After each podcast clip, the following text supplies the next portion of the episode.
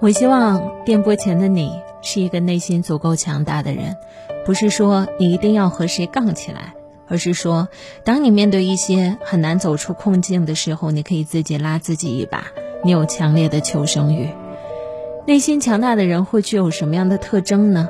比方说，学会接受、冷静面对。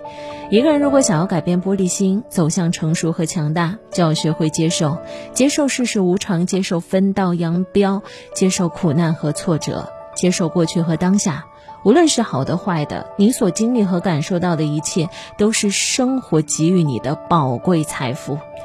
同时，也要学着接受自己的不完美，接受自己的错误。如果你觉得不好，你可以改变。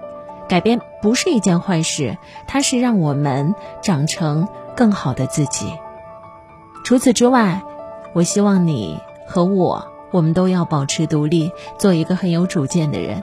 一个人如果没有主见，凡事依赖别人，就很容易处处被动，或者要低三下四、看人脸色，或者常常被闲言碎语所围绕，没有办法活得坦然和快乐。有一句话说得好，不要轻易去依赖一个人，他会成为你的习惯。当蜂蝶来临，你失去的不是某个人，而是你的精神支柱。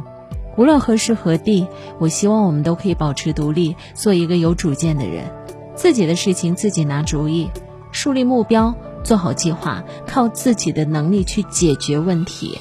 如果我们很依赖一个人，有一天他走了呢？靠人人会跑，靠山山会倒，唯有靠自己才是王道。我是主播安琪，很开心，也很愿意和你成为朋友。您可以来关注一下我的微信公众号，来搜索“主播安琪”，主播安琪，安的是平安的安，琪是王字旁一个其中的琪，找到我，添加我，一起聊聊天。